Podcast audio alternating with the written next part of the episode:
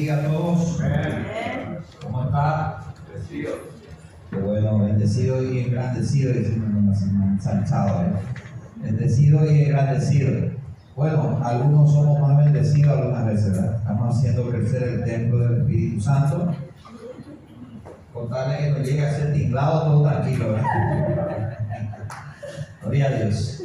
Así que vamos a entrar en nuestro tema en esta tarde. Yo sé que ustedes tienen también su, su tiempo, estuvieron en, en el culto de la mañana seguramente. ¿Quiénes estuvieron en el culto de la mañana? Bueno. Eh, ¿Y quiénes estuvieron la vez pasada en la, en la iglesia Palabra de Vida? Wow, la mayoría. ¿eh? Bueno, ahora vamos a hablar entonces. Estamos. Nuestro tema es alabanza, oración y queremos seguir con este tema, ¿verdad? Y la vez pasada habíamos entregado un manual parecido a este, no sé si recuerdan, ¿sí? ¿Quién no tiene este? Ahí tiene el pastor ¿viste cómo ser está bien preparado. ¿Quiénes eh, no tienen el manual? Aquí no le ¿verdad? Vamos a darle por ahí. Ayúdame, Lucas. Ahí tienes el, ahí, en la carpeta y dale lo que nos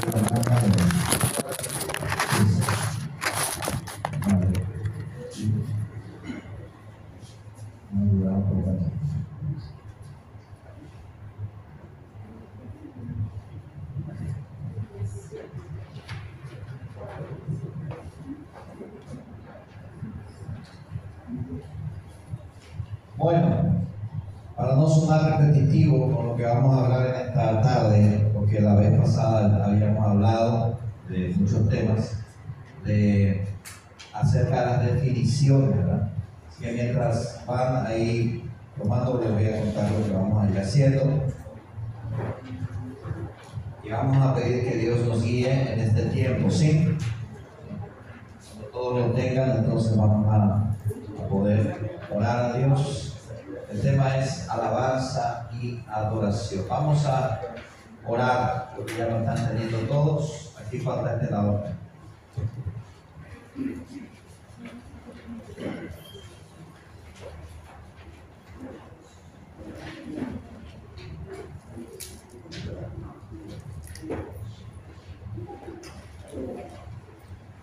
Bueno, vamos a orar tenemos nuestro rostro ahí donde estamos y pedimos a Dios Padre Celestial.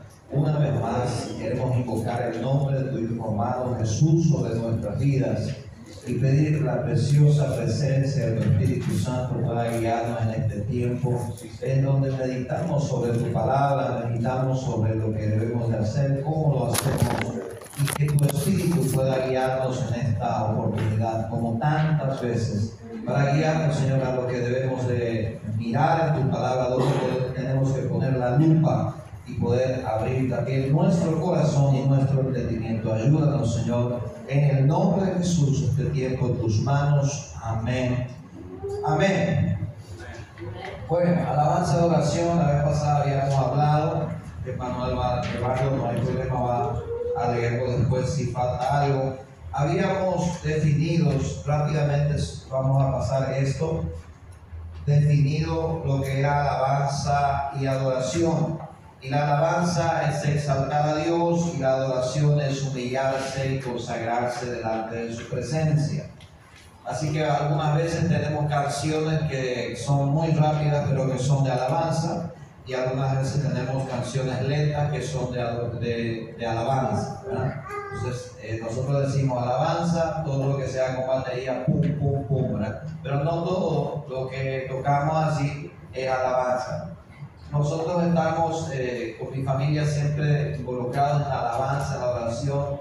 Cuando yo tenía la edad de nueve años, por eso me, me emociona mucho el pastor Francisco aquí ver niños que están tocando en la alabanza yo tenía nueve años, alguien confió en mí, me dijo, toma la guitarra eléctrica, y la guitarra eléctrica era más grande que yo. Pues yo era chiquitito, no me creas, yo era chiquitito. Y, y entonces eh, la guitarra eléctrica no la alcanzaba toda. Y era una iglesia mucho más pequeña que esta, entonces el que se sentaba enfrente tenía que cuidarse de mí cuando yo me daba vuelta, entonces le quitaba punto mi guitarra. Y yo decía que tocaba, hasta hoy yo digo que tocaba muy bien ya para los nueve años. Nadie me dijo lo contrario, ¿verdad? Y siempre me dijeron excelente, ¿verdad? Y me dieron la oportunidad de poder tocar en el la a la nueve años y siempre recuerdo esa oportunidad como un momento en que Dios marcó mi vida para poder servirle a Él. Un momento en que yo tuve una intimidad con Dios eh, para poder servirle a Él y sentía a Dios, la primera vez que sentía a Dios fue tocando la guitarra. Y en ese momento uno siente que es parte de algo más grande de lo que imaginaba. Porque algunas veces queremos decir, no, estoy ayudando a la alabanza, ahora voy a ayudar como si fuera que eh, estoy tirando la basura o trayendo algo que puedo traer. Y cuando te das cuenta de que esto es algo más grande de lo que te imaginabas, entonces se te prende, ¿verdad? se te prende. Y cuando se te prende la pasión, entonces ya no hay nadie que te va a querer. Pero cuando no se te prende la pasión, se te está rogando para que venga a predicar, se te está rogando para que venga a tocar, porque no se te prende la pasión. Pero cuando se te prende la pasión y entiendes que estás ahí por algo más grande que, que lo que nosotros decimos, ayudar o servir, entonces no hay nadie que te va a querer. Te pueden quitar el micrófono, te pueden quitar la guitarra, la batería, te pueden quitar todo, pero no vas a dejar de adorar y alabar a Dios. Entonces le contaba esta experiencia porque para mí es algo importante que desde temprano empecemos a experimentar a Dios a través de la adoración. Entonces la definición de alabanza y de adoración simplemente es para entender bien claro nosotros los que servimos en el altar, los que somos músicos y los que somos levitas, ¿verdad? No como aquel levita que decían algunos levita al trabajo, levita al servicio, levita a limpiar, levita, no como ese levita, sino levita el de los de Aarón, ¿verdad? De los de David que servían y servían el templo. Entonces, tenemos que entender qué significa alabanza y adoración. Entonces, yo estoy en el ministerio de alabanza y adoración y tengo que llegar media hora antes para subirme al allí, tocar, luego me bajo y me voy a mi casa o me voy a tomar una empanada, una coca y después ya terminó mi servicio. Eso no es alabanza adoración. Alabanza adoración involucra un poquito más que eso. Y hoy vamos a hablar de eso, un poquito más que eso. Entonces el compromiso que cada uno de nosotros tenemos dentro del servicio no es venir a tocar, sino porque tenemos que entender que si yo soy parte del grupo de alabanza, oración, ministerio, alabanza, oración, mi vida tiene que representar lo que significa adoración. ¿Y qué significa adoración? Es humillarse ante Dios, es vivir postrado en reverencia, en sometimiento a su voluntad y no a la mía. Obediencia. Entonces cuando digo en obediencia, yo voy a hacer lo que Dios quiere y no lo que yo quiero. Una de las palabras que resonó fuerte y resuena fuerte siempre es la palabra proscusneo y la vez pasada lo tocamos. ¿Qué significa esto? Significa acercarse, postrarse, indica cercanía, indica de frente, indica reverencia, indica humillación total. Nada que ver con aquel músico, ¿verdad? Que solamente viene a tocar que solamente está ministrando y se siente un músico de alabanza, adoración, cuando está con una guitarra, una batería o un teclado o un micrófono. Ahí se siente alabanza, adoración. No, alabanza, adoración, aquel que se siente que debe de sentirse de esa manera, el siervo, el ministro de alabanza, tiene que sentirse humillado, sirviendo a Dios en reverencia y en adoración siempre, no solamente allí, porque allí puede pasar una persona y decirnos a nosotros, vamos a adorar a Jesús y cerrando los ojos y canta hermoso y empieza a decir, wow, cosas lindas y nos emociona a todos y entramos todos, pero cuando le vemos allá afuera maltrata al perro, al gato, a, todo el mundo y es un ogro o una obra, porque también hay obra. Entonces, eh, cuando vemos eso, hay una vida de altar disociada de su vida privada y de su vida pública. Entonces no puede ser un verdadero adorador. En Juan capítulo 4, versículo 23, vamos a compartir ese versículo. Juan capítulo 24, eh, perdón, capítulo 4, versículo 23 y 24. Vamos a leer. Si alguien fue rápido, me lo busca por favor y lo compartimos. Entonces vamos a hacerlo un poco más ameno, un poco más leer Juan capítulo 24, perdón, 4, versículos 23 y 24, por favor. Amén. Mas la hora viene y ahora, y ahora es cuando los verdaderos adoradores adorarán al Padre en espíritu y en verdad. Porque también del Padre tales adoradores buscan que le adoren. Dios es espíritu los que le adoran en espíritu y en verdad es necesario que adoren. Gracias, doctor. Entonces los que me adoran en espíritu, esto no quiere decir que yo voy a cerrar mis ojos y voy a entrar en la parte mística y voy a dar wow y voy a entrar en la parte del cielo y voy a ver ángeles y voy a ver... No, no significa eso. Significa que mi espíritu se conecta con el espíritu de Dios. ¿Sí? No es algo místico precisamente, sino es una reverencia y una adoración. Jesús les decía, no es la forma en que lo hacen, es el corazón con que lo hacen. ¿Dónde lo van a hacer? ¿Cómo lo van a hacer? Le dicen que allá tenemos que adorar, nosotros decimos que acá, ¿dónde vamos a hacer? Y Jesús le dice y le aclara, Dios es espíritu, necesita un corazón y un verdadero sometimiento. Por eso entonces la Biblia habla de una actitud interna de humildad expresada en lo que yo hago. Es decir, mi cuerpo está demostrando lo que mi corazón cree que debo darle a Dios. Eso es adoración. Mi cuerpo entonces va a hacer lo que cree necesario mi corazón, lo que yo estoy creyendo con el corazón. Había un hombre en una iglesia determinada y dijo, yo no, me levanto a cantar alabanza, porque en nuestro tiempo era, eh, eso era todavía el diablo.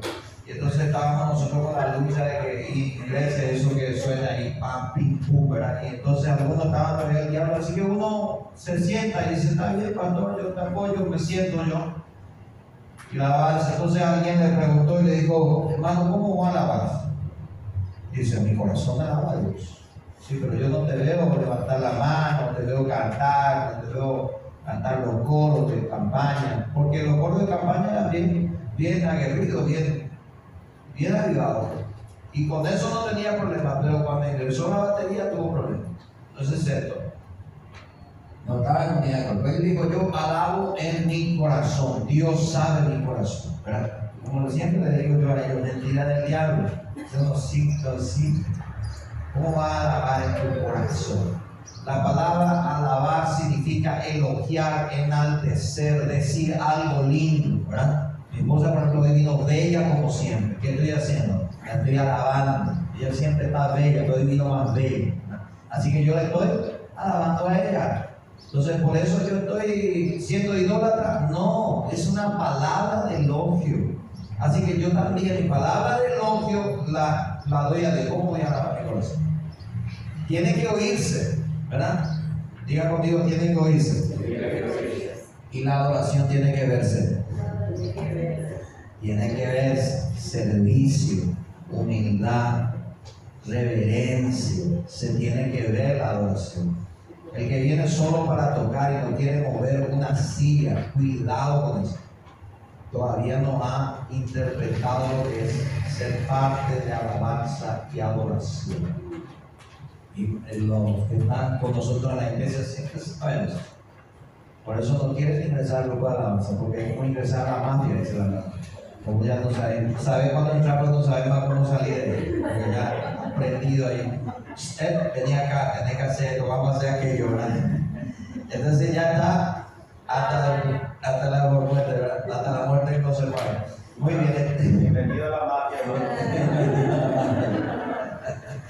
bueno, es entonces ¿Qué es lo que hacemos entonces? Esto es lo que hacemos. Hermano dice, ruego que presentéis vuestro cuerpo sacrificio vivo, santo, agradable a Dios, en tu verdadero culto racional. Esto está escrito para todo, toda la iglesia y más todavía para los que dicen servir al Señor. Así que tocamos ya el Juan 4:24, lo que es adoración de corazón, de espíritu. El resultado de lo que vivimos día a día con Dios y una actitud de agradecimiento y reconocimiento hacia Dios, nuestro Creador, va a ser tu adoración y la mía. Por eso hay veces que adoramos a Dios en un altar y se siente la gloria del Señor. Y hay veces que no se siente nada. Porque hay veces que nuestro corazón no tiene agradecimiento, no tiene nada que darle al Señor. Y cuando no tenés nada que darle al Señor, el Señor sabe. Sí, pero le estoy cantando, pero mientras le está cantando, está pensando en la cuenta, en el pago, en el calor, en que no te saludaron, en tu peinado, en tus zapatos, en tu suciedad, en tu ah, un montón de cosas. Entonces, hay una lucha que siempre los músicos llevamos, ¿verdad? Nos subimos a la tarde y bueno, ahí estamos todos y de repente está desafinada y está esto, lo otro suena mal, aquello, lo otro, y empieza la mirada, ¿verdad? La mirada de, amenaza y la mirada de... La mirada de amor. La mirada, eh, perdón, la mirada de amor y de corrección de los hermanos, ¿verdad? Revista ahí, como que no afinaste a tiempo, ¿verdad? Y esa clase de mirada yo condeno, ¿sabe por qué? Porque yo viví eso mucho tiempo. Yo viví eso mucho tiempo. Y eso no tiene que ser así. Porque mientras yo ya estoy ahí, ya estoy en la presencia de Dios y ya tengo que hacer lo que Dios dice. Se soltó mi cuerda de la guitarra millón de veces. ¿Qué dice? Cambié todo mi repertorio y adoré a Dios por mi corazón. No puedo yo amargarme porque se suelta mi guitarra, la cuerda de mi guitarra ahí. No puedo tocar el otro que tengo que hacer la punteada porque se me soltó la cuerda y me amargo. Vamos a bajarnos allá porque ahí le digo al pastor, ¿sí, ¿qué pasó la alabanza? No, se soltó la cuerda, no se puede grabar así. ¿Cómo se va a poder grabar? Entonces hay veces que los músicos peleamos con la perfección o el perfeccionismo y no tiene que ser así. Hay veces que no saben las cosas bien. Y hay veces que está un poco desafinado, un poco desatento. El baterista está un poco al aire, está enamorado, no sé qué le pasó, no entró. ¿Verdad? ¿Qué tenemos que hacer?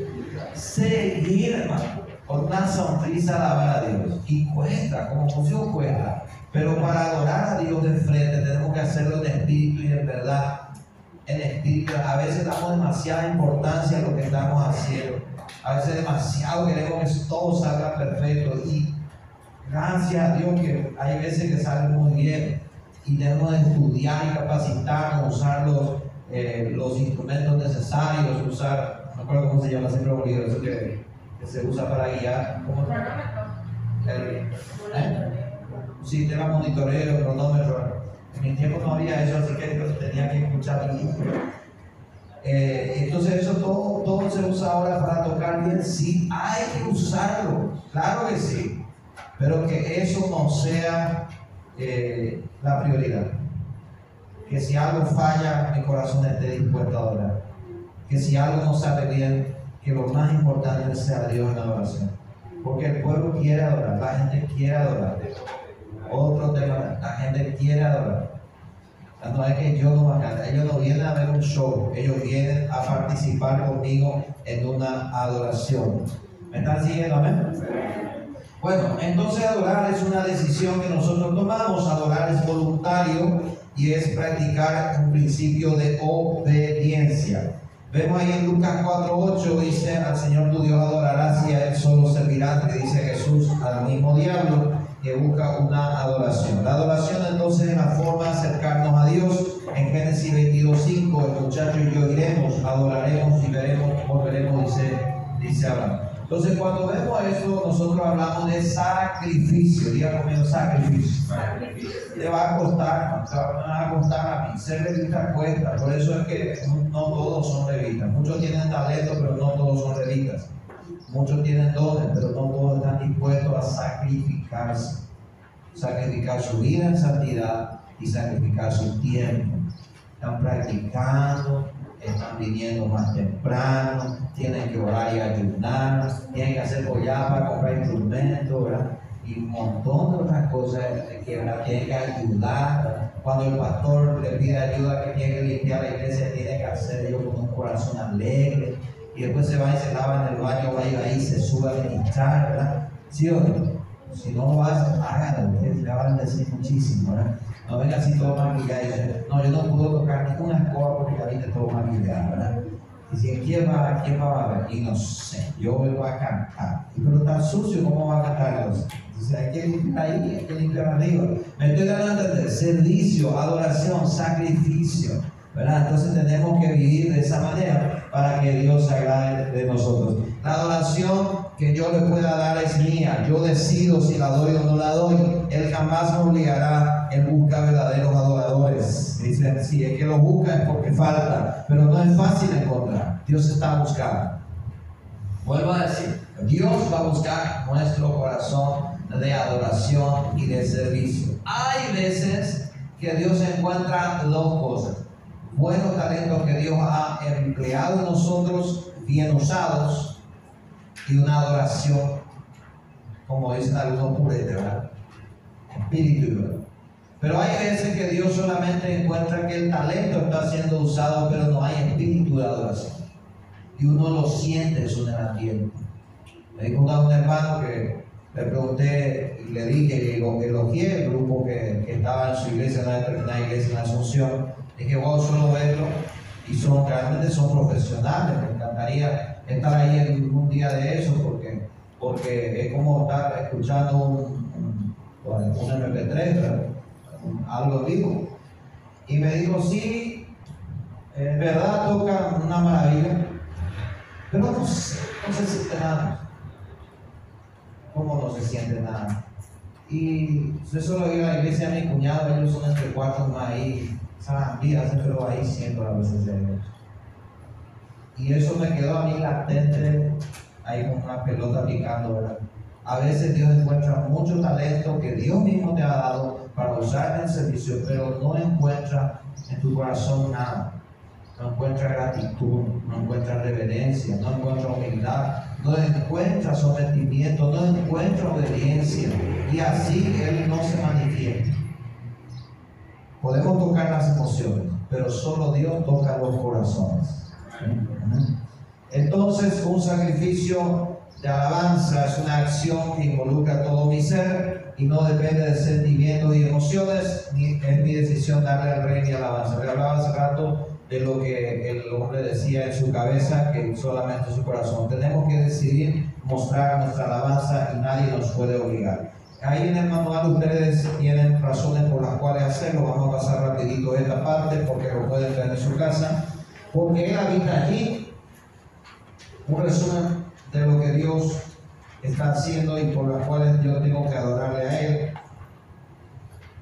Porque Dios habita allí, Dios habita en la alabanza de su pueblo, dice la palabra, porque desata el poder de Dios. Ustedes tienen los versículos ahí, se acuerdan de, de Crónicas también. Eh, porque es nuestro creador, porque es una obediencia y sumisión y porque es la manera de honrarlo y porque también somos creados para adorar a Dios. Esto ustedes lo tienen ahí en esos versículos, ¿sí? Dios desata también su poder en medio de la alabanza y de la adoración. Dios es digno de alabanza. Esta parte, cuando nosotros estábamos viendo, y ustedes lo tienen en el manual, la página siguiente, vaya conmigo allí. Y rápidamente vamos a solamente resumir esto y pasamos a lo que significa adorar de frente. ¿Qué quiere decir esto de los levitas del tiempo del tabernáculo, los levitas del rey David y los levitas de hoy? En, este, en esta fotografía que ustedes tienen allí, ellos hacían todo el servicio de levantar la carpa, encender el fuego, mantener encendido todo lo que es, el fuego del altar, hacer la ofrenda, todo eso lo hacían los levitas y acampaban alrededor del tabernáculo. Nadie podía acercarse, solamente los levitas. La hermana decía, somos privilegiados Estoy de acuerdo, pero también somos muy responsables. Hay una gran responsabilidad sobre nosotros, porque ellos tenían que trabajar, laburar duro. Ellos eran los que más laburaban. Pero Dios dice, ellos no se van a ir a la guerra, yo lo voy a hacer su heredad. Todo el mundo se fue a conquistar una tierra. Los levitas no. Ustedes se quedan aquí, atienden la presencia de Dios mientras el pueblo pelea. los levitas tienen que hacer eso. Así que los levitas en el tiempo de David volvieron a hacer eso. Ellos hicieron la adoración 24 horas. Hoy en día gente y gente se junta para hacer adoración 24-7, 24 horas online, oración 24 horas. David hace rato lo hizo, sin internet, sin nada, 24-7. Todo el mundo lo hacía. Ahí estaba todo. Vos te despertabas y estaba la alabanza a Dios de Israel en ese lugar. Te acostabas y seguían alabando. Entonces ahí componían canciones, ahí salían los salmos. Ahí estaba adoración 24-7. Y David no suspendía la conquista. Fue el, el guerrero más conquistador, el rey más conquistador. Pero tampoco suspendió la alabanza.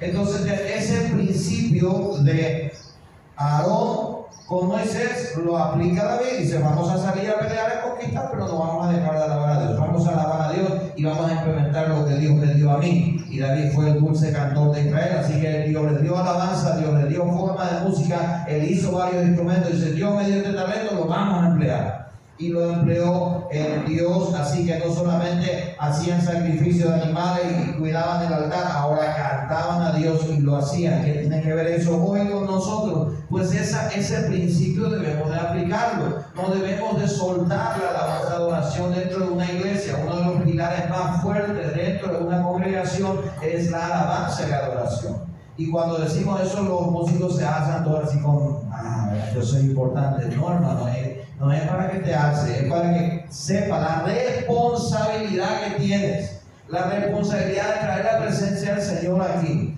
Y en eso vamos a entrar. Entonces la responsabilidad dice ahí trasladar el tabernáculo, mantener encendido y en la actividad de los levitas en la vida, administrar el arca del pacto, trasladar el arca del pacto y tocar los instrumentos servir en la casa de Dios. Entonces, después de ver todo esto, vemos nosotros aquí y tenemos un resumen. Después de ver estos versículos y entender que la función actual de un levita, un ministro, el altar, el siervo del altar, tiene que ser servir en la casa de Dios. Digan conmigo, servir en la casa de Dios. No es servir ahí, es servir en la casa de Dios. Porque yo soy parte de la casa de Dios. El músico que no quiere barrer no tiene que subir, no debería de subir. Discúlpame. Discúlpame. Seguimos, por favor. Cuidar de la presencia de Dios en vida.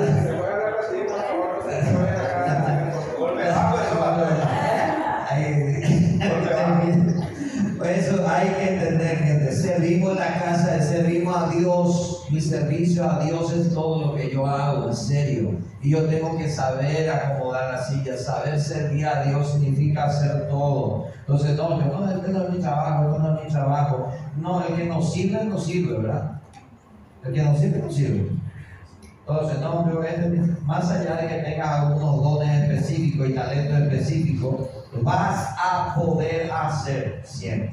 Es decir, va a aparecer una hermana que sepa cocinar, un hermano que sepa barrer, todo lo demás, y eso te va tal vez a aliviar la carga y tal vez a dejar sin trabajo en ese sentido. Pero no es que porque no hay quien hacer, no hay quien va a soldar, imagínense que el pastor Francisco diga, no, yo hago cartelería, no, yo no, albañilería no, sí, pero ahí tenemos un agujero que tenemos que solucionar. Y no sé, pero hermano, vean aquí, pues yo no soy, yo soy cartelero, ¿verdad?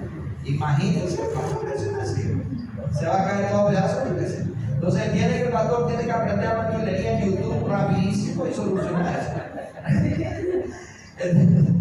bueno, entonces seguimos. Cuidar la presencia de Dios en su vida. Segundo punto, tenemos que cuidar la presencia de Dios en su vida. Así como los levitas cuidaban de la presencia de Dios con, con Aarón y Moisés, cuidaban con David, ahora yo debo cuidar la presencia de Dios en mi vida y en la casa de Dios donde yo estoy sirviendo. Entonces yo no me puedo parar ahí como músico y decir, no, no estoy, no, no, no anda nada hoy. Hace meses que Dios no se manifiesta. Ojo, también tiene la culpa. No, el pastor lo seguramente nos ayuda más. Ojo, tú también tienes la culpa.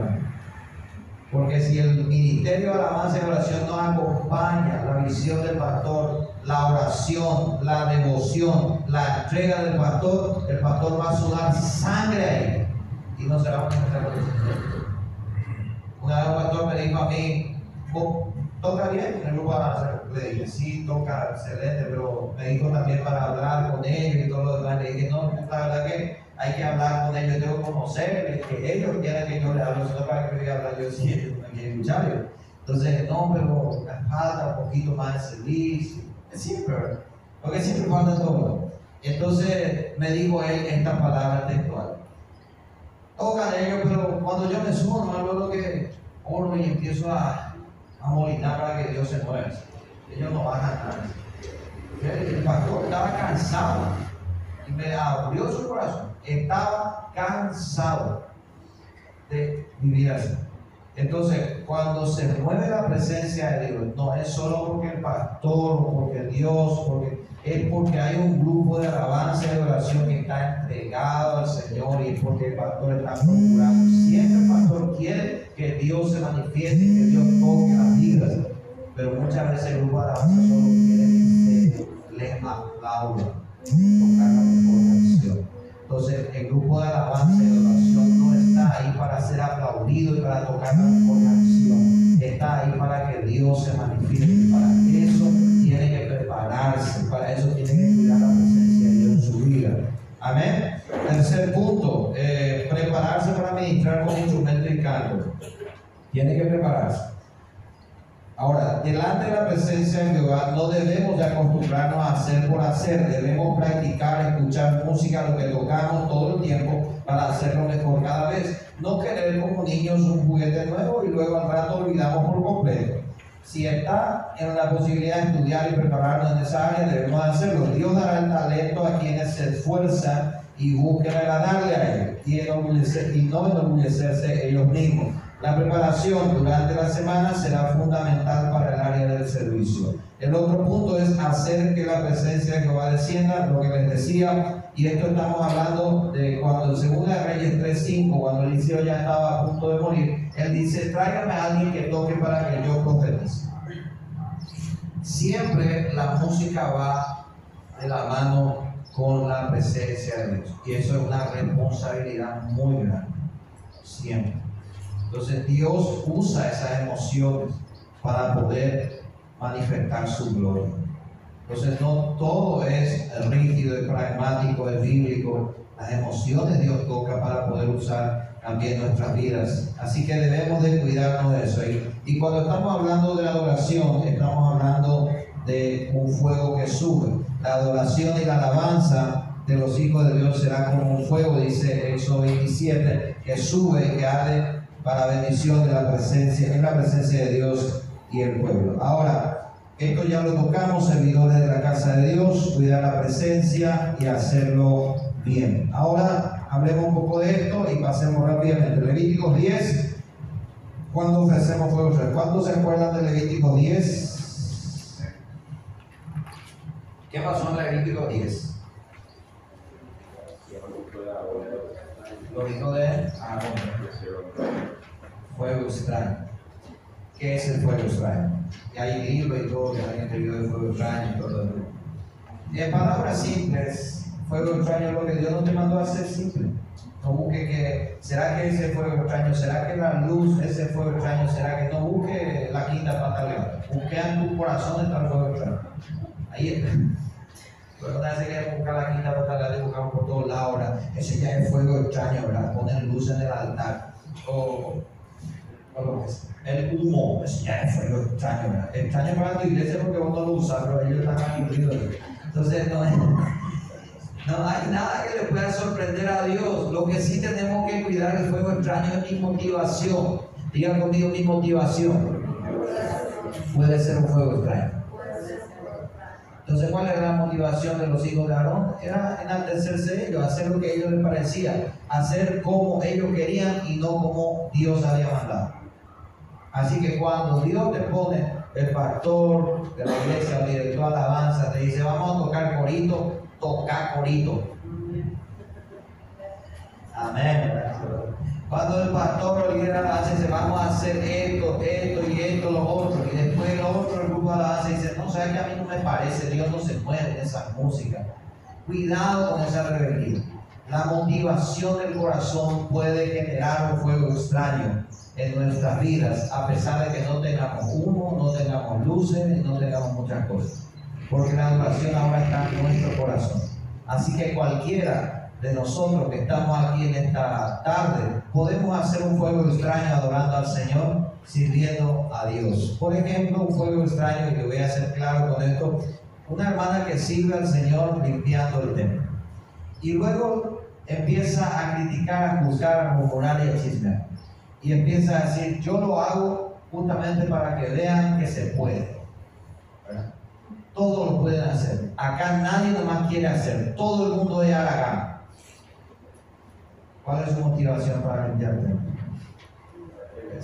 Para que le vean, para que diga que guapa que soy hermana y no, no está pensando en Dios, no está pensando en su servicio a Dios.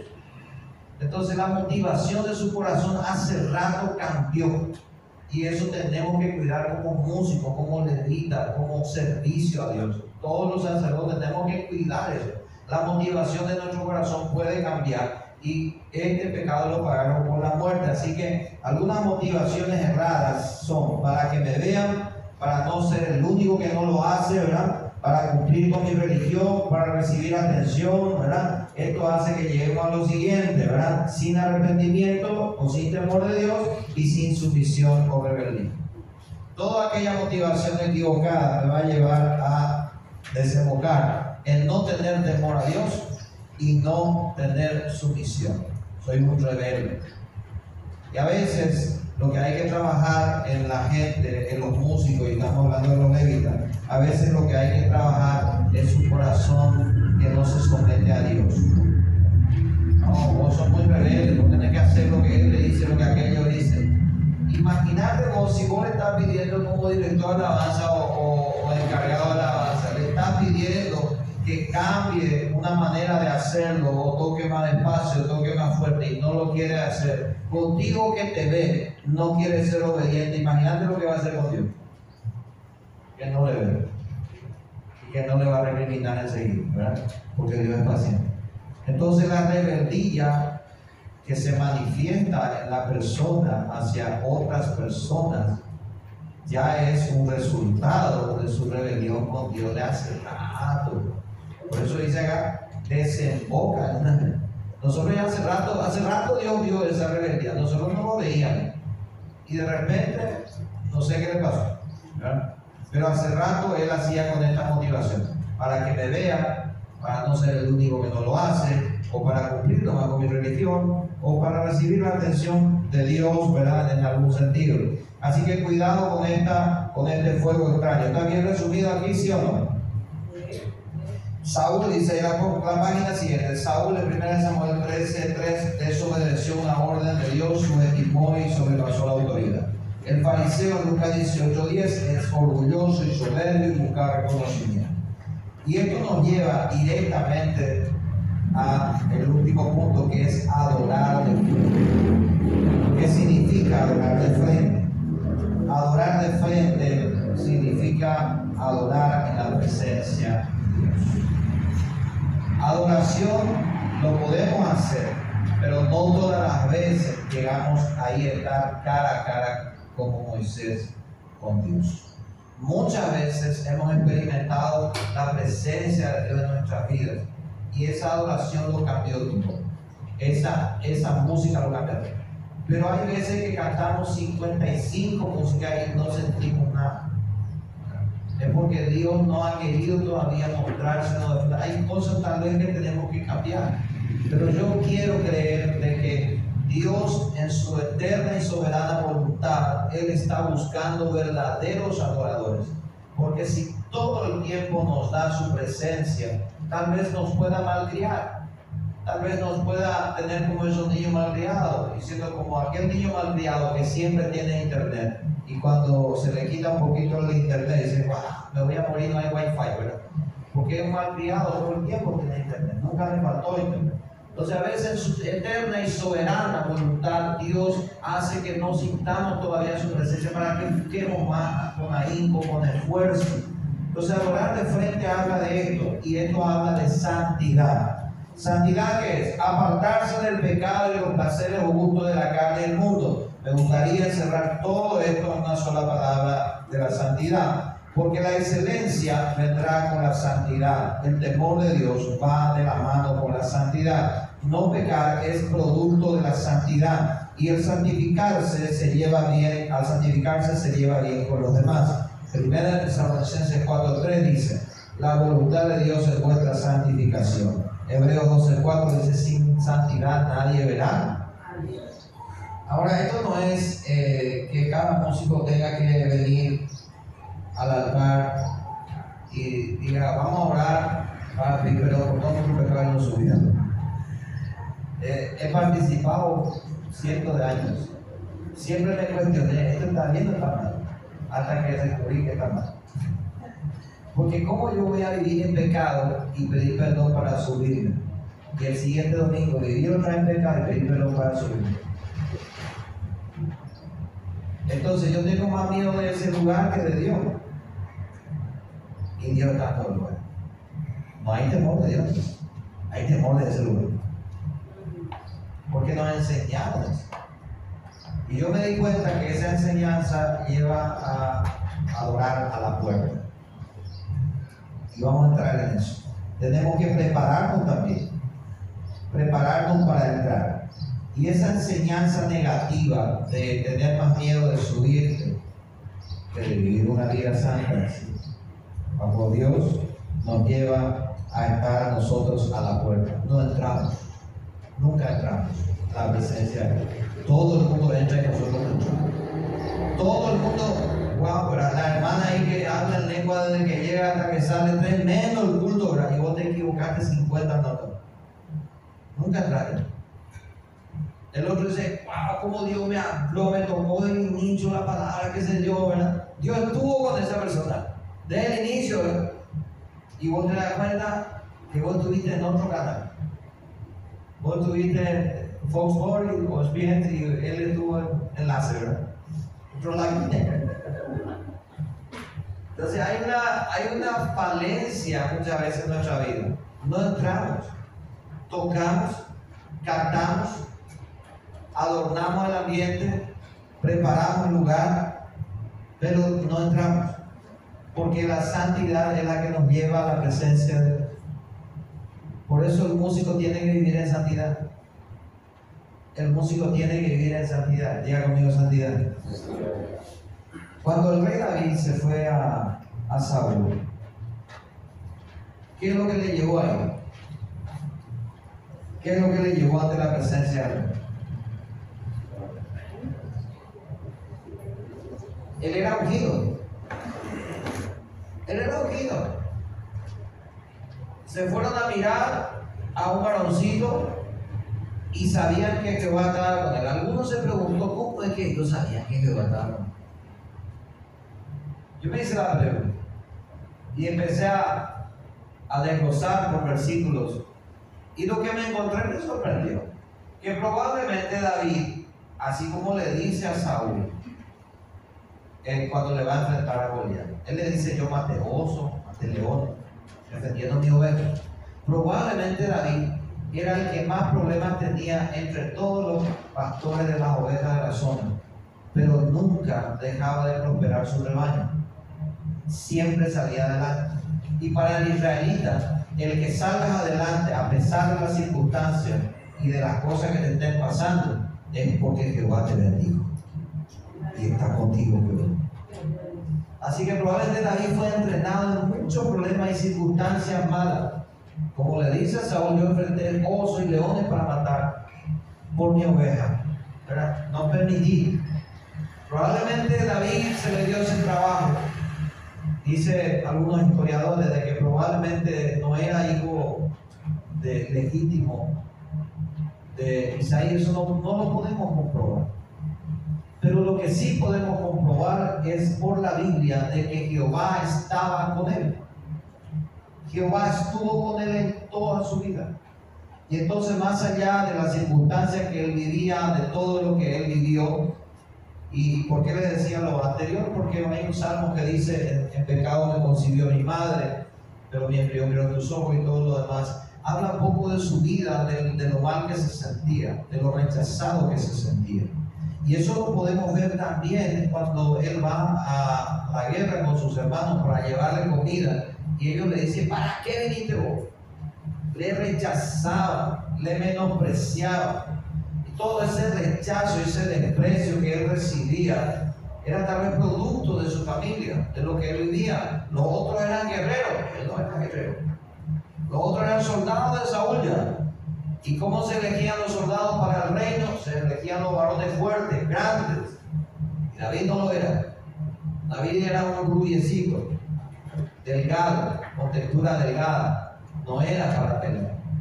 Así que no le eligieron para soldado, a pesar de estar en la tribu de soldados. No calificaba, no llenaba la talla. Pero para Dios llenaba un corazón de servicio. Y cuando lo unge, le permite llegar al rey. Lo que tú y yo tenemos que buscar como músicos antes de tocar bien es que Dios nos unja. Que Dios nos unja. Antes de cantar bien, que Dios nos unja. Antes de estar perfecto en todo el perfeccionismo espectacular, que Dios nos unja. ¿De qué me sirve a mí tocar bien, cantar bien y tener espectacular si Dios no me unge? Y Dios no unge a personas que no se santifican y que no buscan su presencia. La unción tiene un costo, me va a pedir un costo. Ahora, algunas características del rey David, y vamos a hablar de. Características del músico David, el rey David. Tenía excelencia, tenía humildad, tenía sumisión y tenía unción.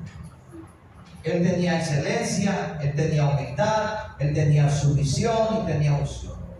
Él tenía sumisión porque cuando le llamaron para, para el rey Saúl, él dijo, está bien, yo voy a a hacer tu paque de armas. Él voy a llevar tu espada, voy a llevar tus cosas.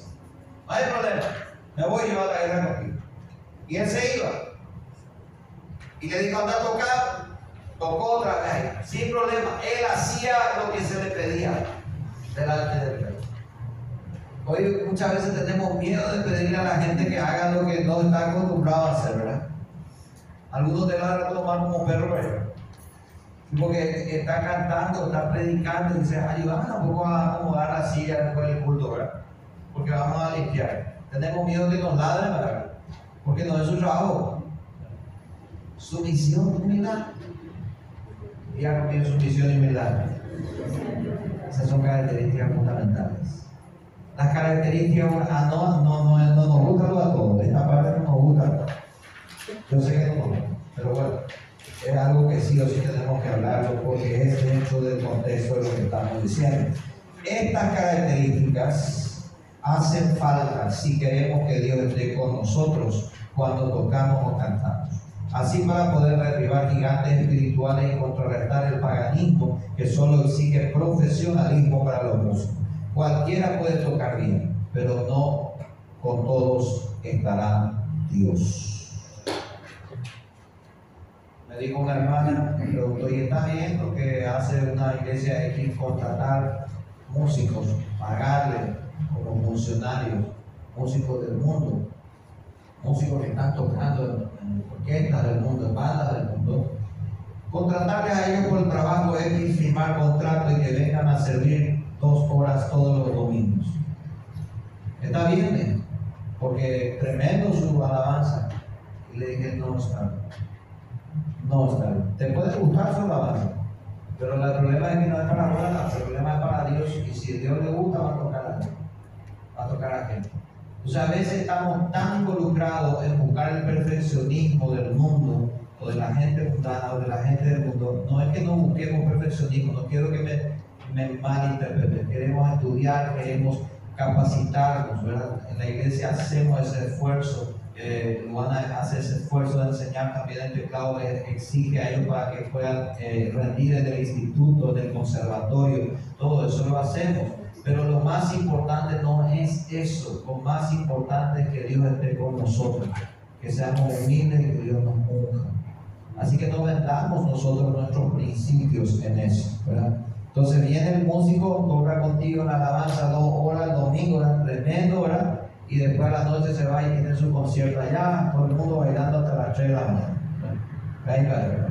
Entonces yo le digo eh, con propiedad, porque tengo un hermano que estuvo en la iglesia desde los 15 años hasta los más o menos 20 y luego se descarga y se va al mundo y empieza a tocar en grandes bandas, empieza a llenarse de músicas y luego, luego de todo eso, vuelve a Cristo y consulta conmigo. ¿Para qué consulta conmigo? Gracias.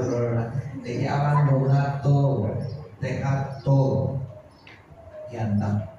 Pero me pagan bien cuando toco. y voy a grabar, yo le ayudo en la grabación, a ese nivel se maneja. Yo ayudo en la grabación de fulano, yo ayudo en la grabación de fulano. hay que dejar todo y andar someterte a la iglesia. Si queremos volver a Cristo, vos ya sabes, vos sos músico, fuiste músico de la iglesia. Sí, yo sé, por eso lo dejamos y te consulto y quiero hacer lo correcto. Al poco tiempo me enteré que andaba otra vez caminando en dos caminos. Yo le digo, ¿qué pasó? Hablé con mi líder. Y mi líder me dijo que no hay problema. Ahí yo frené nomás y dije, no, está bien. Yo ya dije lo que pensaba como amigo. Sí, pero para ellos no está mal. Para mi líder dice que es un talento que Dios me dio y yo puedo ganar mi dinero ahí afuera con mundo. Fue mal. Mal. Hasta que él mismo se dio cuenta.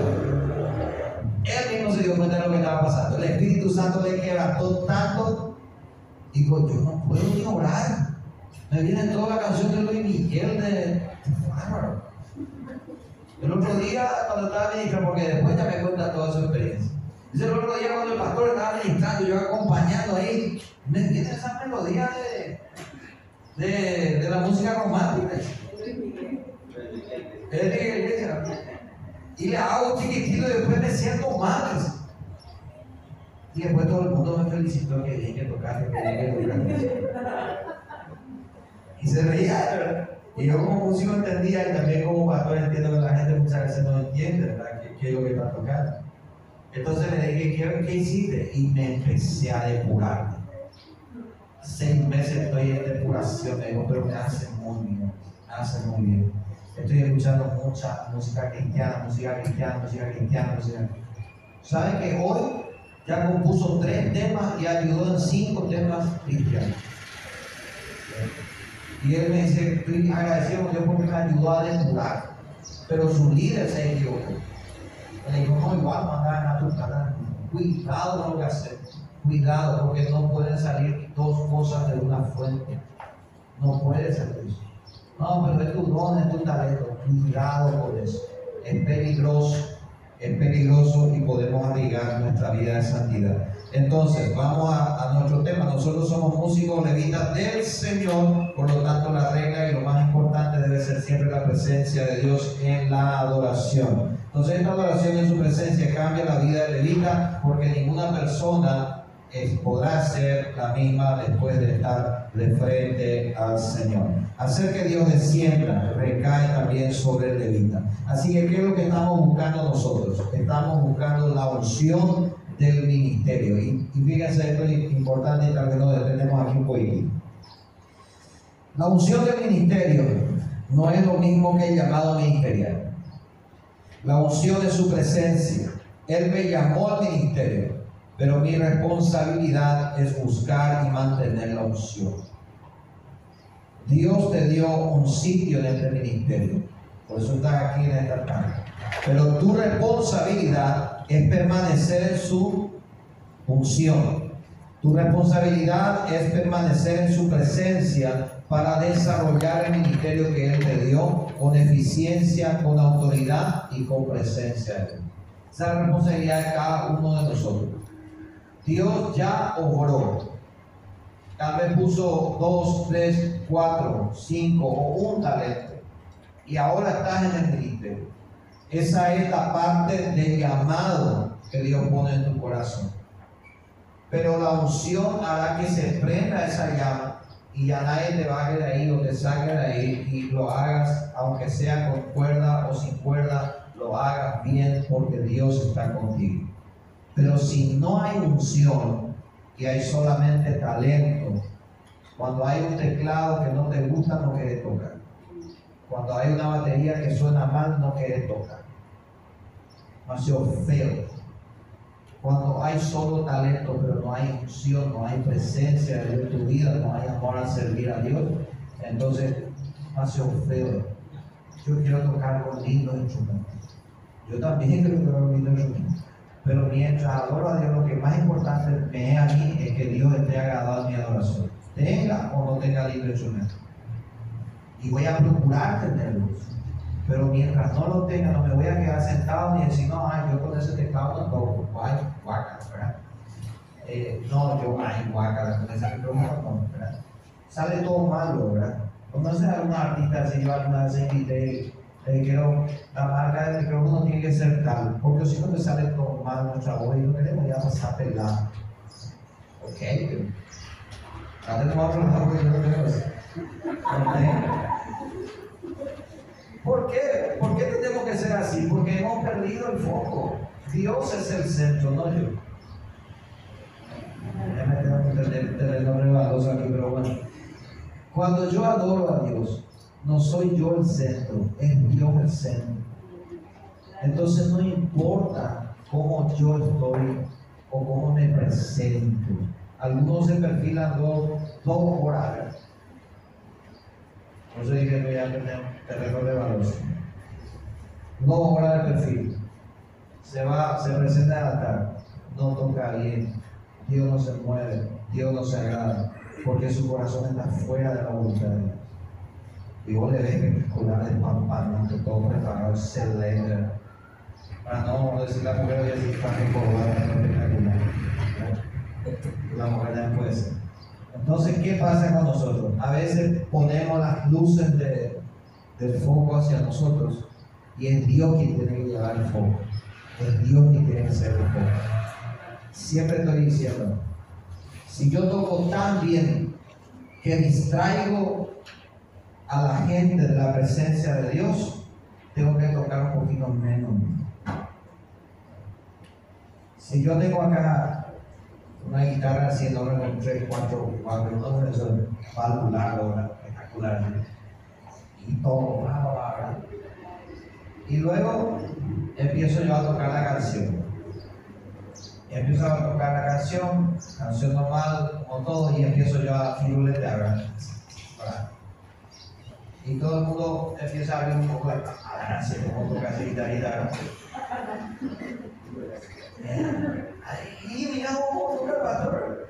Espectacular. Y yo miro de así, no, porque no se hagan el mismo labio, ustedes miran a la gente y dicen, eh, están mirando.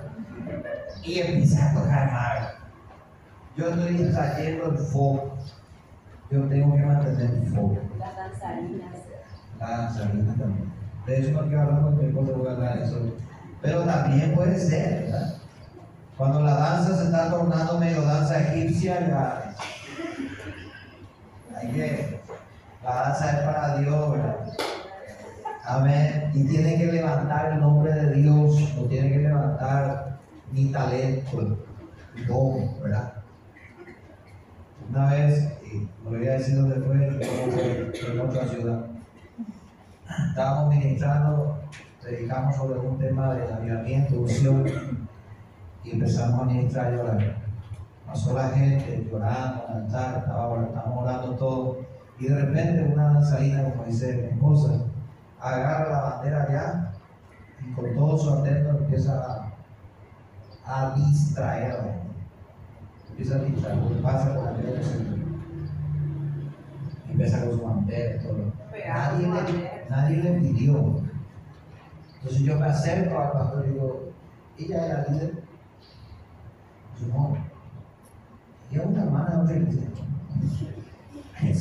Le conocen, sí, soy Ok. Y cuando yo le persigo, se pasa por el otro lado, pasa por el otro lado, hasta que se queda ahí, ¿verdad? Entonces le voy y le oro. Y cuando le pongo la mano encima, todavía no ni oré, ¿verdad? Ya sabía lo que iba a hablar. Pero cuando le pongo la mano encima, cae y empieza a sacar la lengua, a sacar la lengua, a sacar la lengua. Y no era motivo del Espíritu Santo, era otra cosa. Porque la exaltación al cuerpo y la distracción dentro del templo es lo que busca Satanás. Y como músicos tenemos que cuidar eso. Entonces, como le dije esto es como la mafia, ¿verdad? Entra acá, todo bien, te felicitamos, pero acá hay el grupito y ya no salimos. Ya no salimos. Entonces tenés que seguir las reglas por amor a Dios, porque Dios tiene que ser exaltado. No porque le gusta todo, no porque le gusta el líder, sino porque Dios tiene que ser exaltado. Amén. Entonces el foco es Dios y no yo. Para adorar de frente tengo que mantener mi santidad y tengo que entonces mantener el foco. Mantener su unción su presencia en mi vida y ministerio. Ahora, el propósito está ligado a las funciones. Y estamos terminando ahí. Es la de adorar a Dios, propiciar la manifestación de su presencia en medio del pueblo y así traer la bendición del Señor en medio de la congregación. Entonces el propósito de un músico, de un levita, de, un, de una danzarina, es la de adorar a Dios, primer foco. Dice, propiciar la manifestación de su presencia en medio del pueblo y así traer la bendición del Señor en medio de la congregación. Para cumplir mi propósito entonces, ¿qué tengo que hacer? Una vida de adoración, sumisión, obediencia y santidad. Una constante oración, una comunión con Dios en quien debo adorar y servir. Esto mantendrá mi unción, mi la presencia de Dios en vida y una constante ministración. No solo cuando estoy arriba, sino en mi intimidad, manteniendo el fuego en mi vida, su unción y su presencia. Y esto es importante para todos los músicos. Todos los músicos deberían de tener una playlist, así se dice, ¿verdad? Una playlist en, ¿dónde? Spotify, de adoración donde entra en la presencia del Señor. Y pueden ir cambiando pero tienen que tenerlo. Porque si no tienen un, una intimidad de adoración, ¿qué es lo que van a subir a dar? Si no tienen eso, ¿qué es lo que van a dar acá? Acá no se da talento, acá se tiene que dar presencia de Dios. Amén. El talento es solamente una herramienta para poder adorar a Dios y para que Dios se manifieste. Entonces, por eso les decía que nosotros procuramos que los músicos también estudien y se capaciten y, se reciban y estudien y brindan en el conservatorio. Pero lo que más nosotros procuramos y tenemos que todos nosotros ponernos de acuerdo es que los músicos sean santos y que vivan santidad y que busquen en oración y que se mantengan. Eso es lo que tenemos que procurar. Porque si vienen a, la iglesia muy carnales, les saben no van a hacer no da gusto cantar así, muy carnal. Y una ocasión me pasó que había una fuerte carnalidad, había sido en un músico que estaba detrás de mí y yo sentía algo, no quería yo dudar, y mi músico, y entonces había sido, estaba en un feroz pecado que yo no sabía. Y yo no sabía en ese momento, pero sentía yo. Así que le dije, vamos a parar la música, porque algo está mal, no sé si algo está mal acá, sentí algo con él. Entonces le bajé a él, le dije, anda, tú hacer tal cosa, y ayudarlo como mujer porque hace falta todo. Se bajó, ¿verdad? Ayudó como mujer, estaba por ahí, pasó para ser ministrado también, yo le tocó. Después de la semana me confiesan, pero pecado, tenía más demonio que no sé qué. Sí, no, no, no. Entonces, a veces, a veces no hago cuenta, ¿sí? no hago cuenta, está bien. Bueno, yo primero fui yo el resultado, bueno, hay que pedir perdón, hay que reconciliarse, hay que pasar por los procesos. Pero es así, a veces los músicos no quieren dejar esas cosas. Yo le voy a decir a, todos los músicos que están aquí presentes, más importante es la santidad, que lo que hacemos. Y si no está en santidad y sabe bien que es un pecado que está teniendo, confesar bien a los líderes y le sabe que no no subir así. Soy un hipócrita, no puedo, tengo que superar. Y el líder te va a aconsejar y te va a ayudar. Y te va a guiar. Pero no te suele hacer porque no, ¿quién va a hacer si yo no, no toco el teclado? ¿Quién va a hacer? Lo no una vida de pecado, yo puedo tocar el teclado porque no hay nadie que nadie haga nada, pero que vos no te subas y estás arriesgando tu vida. Acuérdense del pecado de Omnifine, de Nadad y de Dios.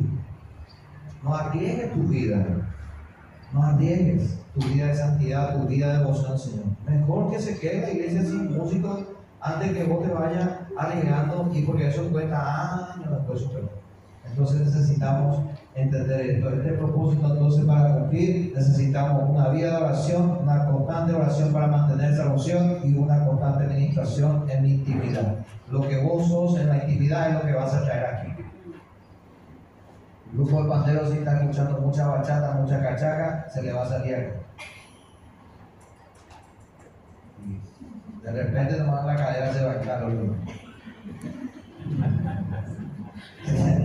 Si pasó, disculpa. Pero algunas veces pasa eso. Porque está lleno pues acá, ¿verdad? Está ahí replicando, ¿verdad? Y de repente nomás estaba viendo, había sido la novela de Moisés y de repente se le ocurrió hacer la danza egipcia también, ¿verdad? Y hizo la, la danza egipcia. Y hay un hermano que se vio por ahí y le dicho, ¿verdad? Hay que atender todo eso porque tenemos que ser llenos de la presencia del Señor. Y la última obra es para ustedes, para ustedes y vamos a solamente repasarlo. Característica del rey David, a ver si alguien se acuerda, deben tener un ministro de alabanza de oración. Empezaba con E. ¿Cuál era? La característica que tenemos que tener. Excelencia. El número dos, empezaba con H. Humildad. Sumisión y unción, ¿verdad? Estas son cuatro características. Entonces, ¿cuál es el propósito del servicio en el altar? Hay que estar santo. ¿Y cuál es el propósito del servicio? Entonces, aquí teníamos para cumplir su propósito, pero el otro decía el propósito. Es adorar a Dios, propiciar una manifestación de su presencia. ¿Qué necesito para cumplir ese propósito? Ahí tenemos esto. Estas tres cosas. Necesito entonces una vida de adoración, una constante oración y también necesito yo ser ministrado por el Señor en mi vida personal, en mi vida privada. Para ir cerrando esta idea, cada uno de nosotros somos privilegiados por haber sido escogidos por Dios para este servicio. Pero al mismo tiempo que somos privilegiados, también Dios nos dio una gran responsabilidad. Y dice la palabra de Dios, al que mucho se le da, mucho se le demanda. Así que estaba muy contento por ser levita y yo también, pero quiero recordarte que va a demandar, mucha responsabilidad tenés. Porque puede ser que por gracias a tu devoción, oración y santidad, Dios se manifieste en la congregación, por lo contrario, por tu culpa no se puede manifestar. Puedo ser canal de bendición o pierde la bendición. La decisión la tomamos nosotros. ¿Puedo dar un testimonio? Sí, por favor. Bueno, eh, durante mucho tiempo, ¿verdad? Eh, estuve ministrando con un hermano y de los cuales, ¿verdad? Más o menos yo veía que estaba así en pecado. Pero a veces, ¿verdad? Eh, yo le decía y le preguntaba a Dios, eh, parecía que Dios le bendecía demasiado, pero yo sabía que él estaba en pecado. Y todas las cosas se compraba, auto, parecía que, que Dios le bendecía legalmente, ¿verdad? Y, y yo siempre le decía, Señor, yo como lo que lucho demasiado y no puedo comprar ni una moto, ¿verdad? Y este, sin embargo, ahora que vos le bendecí demasiado, ¿verdad? Y ahí vemos la misericordia también de Dios, que Dios muchas veces eh, espera que alguien se, que cambie su vida, ¿verdad? Pasaron dos, tres años y ahora, por ejemplo, destruyó su matrimonio, salió de la iglesia, destruyó su matrimonio, sus hijos están todos perdidos, se volvió a casar con otra mujer, su esposa se volvió a casar con... Lo que sí que él perdió todo. Resultado, ¿verdad? De, de estar siempre en pecado, ¿verdad? Gracias. Gracias a ti. Y ese era el reflejo del fuego extraño. Cuando uno está con el fuego extraño, la motivación incorrecta termina en una desobediencia y una rebelión. Cero temor de Dios. Cero. Y eso que desencadena, de- desencadena en nuestra. Muerte espiritual. Muerte espiritual. Ya no sentimos a Dios. Y cuando ya no sentimos a Dios, y después viene todo. Dice, Dios tiene su misericordia pero no puede tomar misericordia. Porque no sabe hasta cuándo. Así que le llamo la, eh, llamado es en esta tarde noche entonces para encerrarnos nosotros más en nuestra vida íntima con Dios, buscar más a Dios, servir a Dios y darle el foco a Dios como tiene que ser.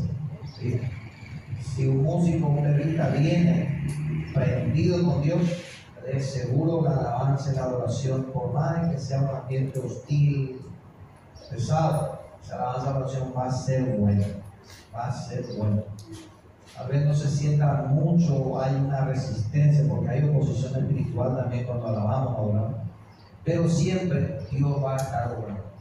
Pero cuando hay veces que al revés, yo he participado también así, una vez, y es muy difícil. Viene la gente prendida, viene la gente ahí con entusiasmo a alabar, adorar, viene la gente enchufada, y los músicos están, y, ah, quiero otra. Y eso es muy difícil. Al revés tiene que ser, los músicos tienen que estar enchufados y tienen que llevar a la presencia del Señor a adorar, porque la gente va a estar desenchufada. Por eso los músicos siempre pedimos que vengan más temprano. Porque si vienen todo tarde, así todo apurado, todo con su café, con su... No, no se puede. Está desconcentrado. Entonces ya por la tercera canción, por ahí se concentra. Y hay hermanos dentro de la iglesia y la congregación que se levantaron a las 6 de la mañana, oraron con su esposa, tomaron mate y se prepararon para venir a la iglesia. Ellos están más enchufados que vos. Y vos querés llevarle a ellos. Y que se al revés. Ellos están más enchufados, porque ellos tuvieron motivado la mañanita y vos no tuviste. A veces no descuidamos. Entonces tenemos que tener conciencia de que Dios nos ha dado una gran responsabilidad. Y vamos a actuar en eso. Amén. Quiero hacer este llamado y pedirle que podamos poner una música y orar. No sé